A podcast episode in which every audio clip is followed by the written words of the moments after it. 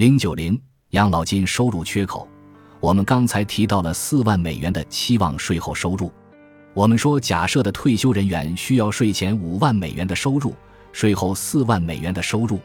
我们继续假设他的所有资产都在延税账户中。让我们进一步假设，他享有由公共养老金计划支付的每年一点五万美元的税前收入。我们已经计算出，他应当从可支配财产中每年提取五万美元，才能得到每年四万美元的税后收入。如果将一点五万美元的公共养老金收入作为前提条件加入进来，情况会发生什么变化？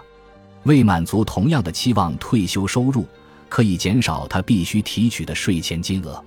计算养老金收入缺口时，应当从税前提款额中减去税前公共养老金的收入。在这个案例中，从五万美元中减去一点五万美元，得到三点五万美元。这是假设退休人员的养老金收入缺口。回顾一下，这个数字是期望退休后的年金化收入与预期养老金收入之间的差距。那么，何为养老金收入缺口？它是积极的还是消极的？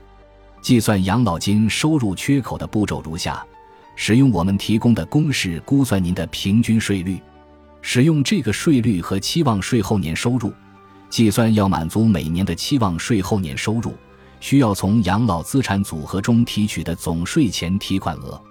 在这个例子中，我们假设所有资产都在延税账户中。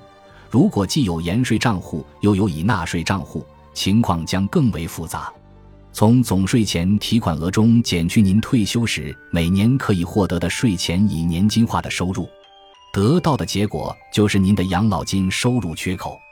如果您的数值是负数，您已经完成了工作，没有必要再年金化您的养老资产，你已经有足够的年金化收入来满足余生的日常生活需求。但是，如果您的数值是一个正数，我们怀疑大多数人如此，那么您存在养老金收入缺口，有什么后果？缺口大并不意味着您没有足够的钱养老，正如前面所说，您的养老金缺口表明。如果您想实现步骤一中的期望退休收入，您需要每年从个人资源中拿出一部分来填补。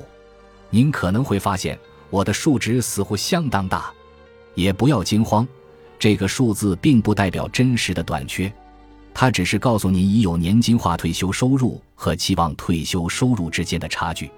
到目前为止，我们还没有考虑任何其他资源，我们将在下一步。将这些资源纳入考虑范围，来预测您的退休收入计划的整体可持续性。我们建议您使用期望退休收入和刚才确认的养老金收入缺口，完成全部七个步骤。即使这个缺口很大，只要您喜欢，您可以回到第一步，以不同的期望退休收入来多次演算这七个步骤。但我们建议以目前的数据来继续推进后续各个步骤。